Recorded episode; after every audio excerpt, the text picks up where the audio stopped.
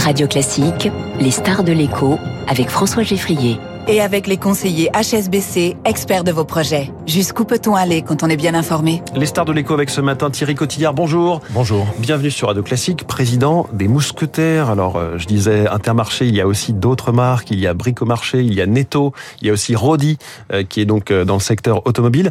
Avec le trimestre anti-inflation annoncé par Bruno Le Maire il y a quelques jours, vous étiez à ses côtés, il y avait aussi Alexandre Bompard, patron de Carrefour, Dominique Schelcher, Système U, quasiment tout le monde, d'ailleurs sauf Michel-Édouard Leclerc. Est-ce qu'on a vraiment régler le problème là de cette crise de l'inflation alimentaire ou est-ce qu'on a fait croire qu'on va l'amortir en, en fait. On l'a pas réglé parce que la réalité euh, économique, c'est que produire en France coûte plus cher hein, euh, dans la ferme. Les entrants, le blé coûtait plus cher. Euh, dans les entreprises agroalimentaires, hein, ça c'est une réalité. Donc l'inflation euh, de 7-8% en augmentation de coûts de production est réelle. Ce qu'a voulu le gouvernement, et c'est tout à fait louable, c'est euh, de demander aux distributeurs de faire un effort supplémentaire, euh, compléter des politiques commerciales habituelles pour amortir. Mais l'inflation sera quand même là. On va pas la, on va pas la balayer grâce à ce dispositif. Mais euh, on est tous sur des euh, sur des plans qui vont permettre euh, de faire des économies dans les mmh. dans les semaines et les mois qui viennent. Donc il y aura des, enfin il y a ou il y aura des paniers anti-inflation et non pas un seul panier avec 50 articles. Système U depuis un mois, c'est 150 articles. Carrefour 200, vous c'est 500 articles à prix défiant toute concurrence selon euh, oui. vos, vos, publicités.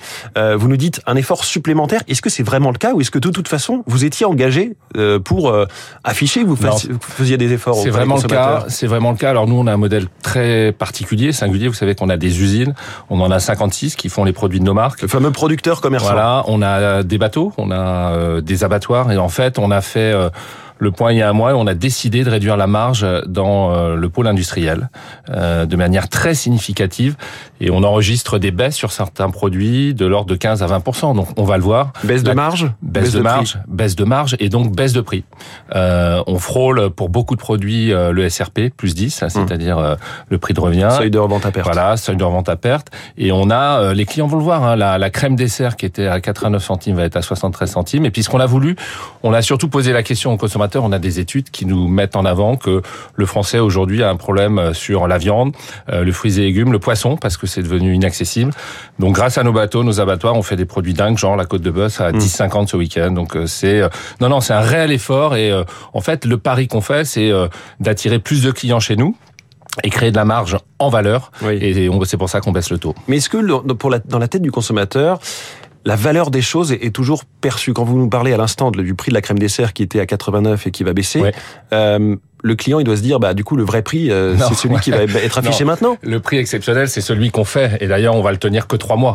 Oui mais si, si vous ne vendez pas à perte, ce qui est a priori la loi, ouais. on peut se dire que ça devrait être le juste prix, ça devrait être celui-là. Non parce qu'à ce moment-là euh, et c'est pour ça qu'on a entendu les industries. Je mets à la place de, ouais, du consommateur sûr, que je mais, suis que vous êtes. Euh... Mais on, euh, et là on comprend les industriels qui sont venus, les PME qui sont venus avec 7-8%, c'est-à-dire que l'électricité coûte plus cher, faut bien qu'on paye nos salariés dans les usines. Donc non non c'est euh, c'est vital et d'ailleurs si cette inflation n'avait pas été là, si on n'avait pas acheté plus tard, plus cher. On aurait eu certainement des agriculteurs qui mettaient la clé sous la porte. On aurait des PME qui auraient fermé. Donc c'est juste euh, utile et vital pour euh, un bon nombre d'éléments de la chaîne économique. Alors je le disais, 150 produits chez Système U, 200 chez Carrefour, 500 produits chez vous. Oui. Ça va faire beaucoup de gommettes tricolores euh, trimestre anti-inflation à coller là dans il y a, les rayons. Il y a des stop rayons ouais, qui vont être mis.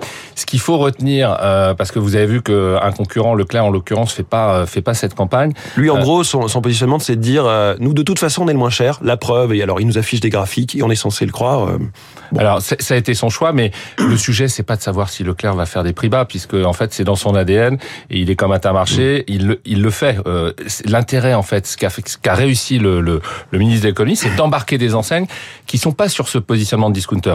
La réalité, c'est selon les enseignes, vous pouvez avoir 20% d'écart de prix aujourd'hui. Vous parlez de Carrefour? Pas que Carrefour, non, Carrefour est entre les deux.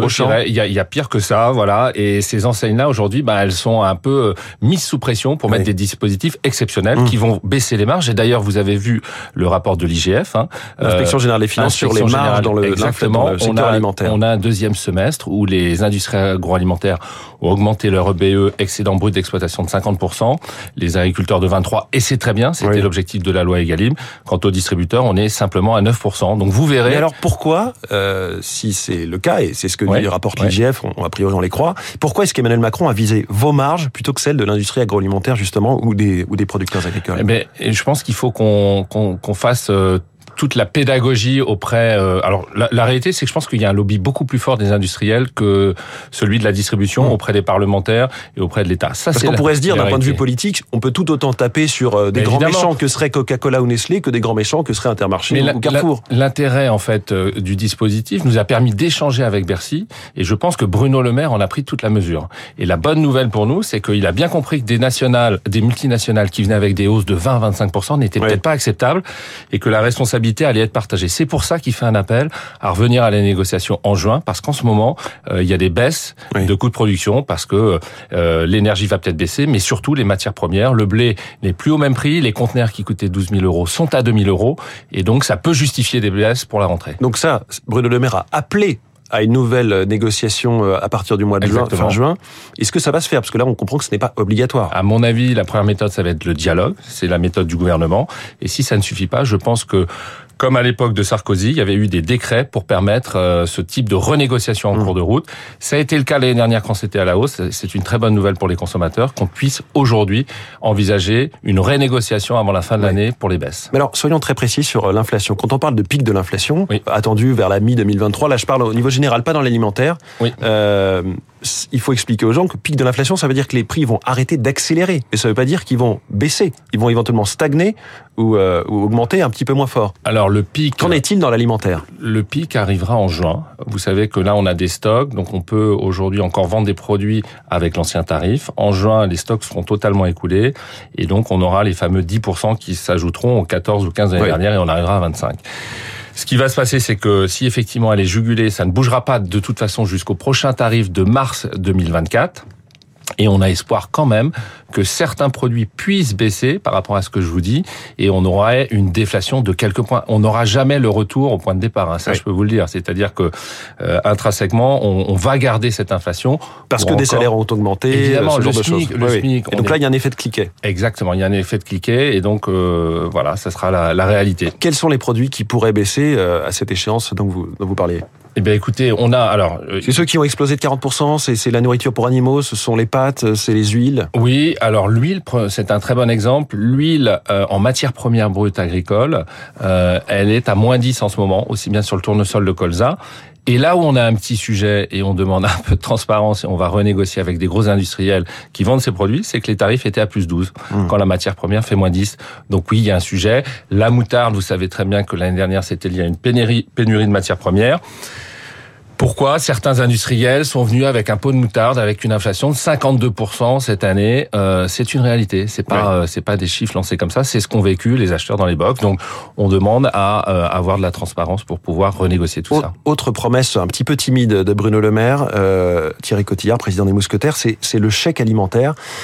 Là, l'idée, c'est de donner aux Français défavorisés, enfin les moins oui. favorisés, un chèque, une sorte de chèque cadeau pour acheter de, de la nourriture dans vos supermarchés, par exemple. Oui. Est-ce que vous y croyez? À l'époque, il y a quelques mois, le même Bercy, enfin pas Bruno mmh. Le Maire, mais Bercy avait dit c'est techniquement infaisable. Alors, ce qui est très intéressant, c'est que ça cible ceux qui en ont le plus besoin. Ce qui est intéressant dans l'idée, c'est que ça va favoriser le mieux manger, puisque ce sera ciblé sur des produits, des produits frais, des produits qui sont voilà bons pour la santé. Euh, le troisième point qui va être le plus compliqué, c'est qui paye quel va être le système de financement. Mmh. Euh, une expérimentation va être lancée probablement sur un ou deux départements d'ici la fin de l'année, et très vite se posera la question de, de, de qui paye la facture. Mmh. Dans ce contexte aussi, euh, qu'en est-il de, de l'avenir de la proposition de loi des Crozailles, sur laquelle toute la, la, grande distribution, mais aussi certaines associations hier, ont dit qu'il fallait arrêter là? La commission paritaire mixte va avoir lieu la semaine prochaine, le 15 mars. Euh, très honnêtement, on n'a plus trop d'espoir. On pense qu'elle va passer. Le donc point... je rappelle, elle donne encore plus de pouvoir, euh, selon vous, à, à l'amont de la chaîne, donc Bien plutôt sûr, aux industries Plutôt aux industriels.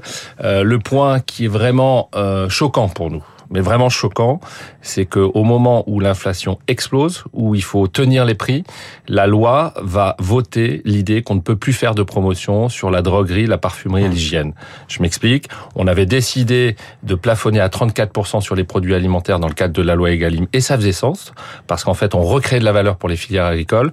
Quand on parle du shampoing, il faudra qu'on nous explique pourquoi on doit plafonner à 34%, si ce n'est, et c'est notre explication de nos distributeurs, d'un énorme lobbying des multinationales auprès des politiques. Et ça, ça n'est pas acceptable pour nous. Ça n'est pas acceptable parce que on voit toute l'ambiguïté entre un discours qui dit on protège le consommateur et on vote des lois qui vont à l'encontre de ça. Thierry Cotillard, comment est-ce que Intermarché, qui a perdu quelques parts de marché mmh. ces, derniers temps, vous venez de revenir à la présidence, vous étiez patron d'Intermarché euh, il n'y a pas si longtemps, on voit toutes vos campagnes de pub en ce moment dans la presse euh, parce que Patéry et Patéry, c'est pas terrible. Voilà, ce matin, c'est dans le Parisien, par exemple. Mhm. Il y a un petit jeu de mots. C'est le discount, c'est justement ce discours très fort sur les prix qui fait que vous allez revenir euh, et regrignoter des parts de marché. Ah, il y aura, il y aura deux choses. Il y aura évidemment le discount et pas que pour Intermarché, pour Brico-Rama, pour Brico-Marché, pour Rodi. Euh, c'est dans l'ADN des mousquetaires. Hein. Euh, les mousquetaires, vous savez, ils protégeaient le roi. Le roi, il est client chez nous, donc on va le protéger contre l'inflation.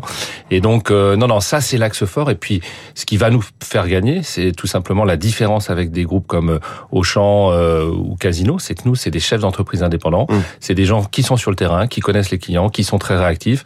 Et j'ai toute confiance dans tous mes collègues pour euh, ne pas être troisième ou quatrième et être très vite à la première ou la deuxième place sur la prise de part de marché en France. Vous avez lancé tout un tas de commissions internes euh, aux mousquetaires pour euh, lancer des chantiers. Est-ce qu'il y a de l'innovation? Est-ce qu'il y a des nouvelles idées Donc vous espérez qu'elles émergent? Oui, il y a notamment l'idée de penser que nos métiers traditionnels de commerçants, le jargon c'est sur le carrelage, ne suffiront pas pour mmh. justement être placés face à des leaders géants mondiaux du commerce comme Amazon. Donc, euh, dans notre plan à 4 ans, c'est de créer un écosystème plus large avec des ressources additionnelles. Je vous donne un exemple la vente de data. On la vend aujourd'hui. Toutes les données qu'on peut collecter, on les vend aux industriels qui nous livrent. Euh, notre vision, c'est de penser qu'il faille euh, l'élargir à des banques, à des assurances et collecter ainsi des ressources mmh. qu'on investira dans le commerce pour pour nos enseignes. Autre dossier brûlant d'actualité, la, la, possible pénurie d'essence. Qu'en est-il de carburant? Qu'en est-il dans, dans vos centres Alors, il y a aucun risque sur la chaîne alimentaire, je tiens à le dire aux auditeurs. Euh, on est approvisionné, mmh. les points de vente sont verts. C'est vrai qu'il y a un risque possible sur les raffineries parce que certaines commençaient à ne pas expédier cette semaine. Ça tiendra quand même quelques jours parce qu'il faut savoir dans ces cas-là qu'il y a un stock stratégique d'État dans lequel on n'a pas puisé. Donc euh, on va tenir, j'espère encore. Euh, Là, vous êtes alimenté. Oui, on est alimenté encore. Dernier point, quand on voit cette photo de famille aux côtés de Bruno Le Maire dont je parlais, Michel-Édouard Leclerc qui n'était pas là, on voit aussi Alexandre Bompard qui représente quasiment le seul groupe du CAC 40 parmi la grande distribution. Est-ce que vous manquez de, parmi vous, parmi les patrons, Shelcher et vous mhm. aussi, euh, Jean-Charles Naouri, une forme de leadership? Alors, on a euh, de cause commune. Oui, oui. Alors, on a on a vraiment bossé ensemble dans le cadre du Covid. Hein. On a mhm. parlé d'union sacrée. On vient de le refaire pour justement euh, s'opposer un petit peu aux positions de de, de, de la loi de Crozaille ou travailler sur le panier anti-inflation. On a tous conscience, on s'entend tous bien, même si on est concurrents au niveau des dirigeants, on s'entend, mais on a le constat de penser que euh, on manque de puissance de frappe collective euh, par rapport à un, secteur industriel qui est très bien organisé. Euh, ce que fait l'ANIA et surtout l'INEC est remarquable pour défendre leurs intérêts. À nous de le faire maintenant en travaillant plus ensemble. Thierry Cotillard, le président des Mousquetaires. Merci beaucoup, notre star de l'écho ce matin sur Radio Classique. Il est 7h25.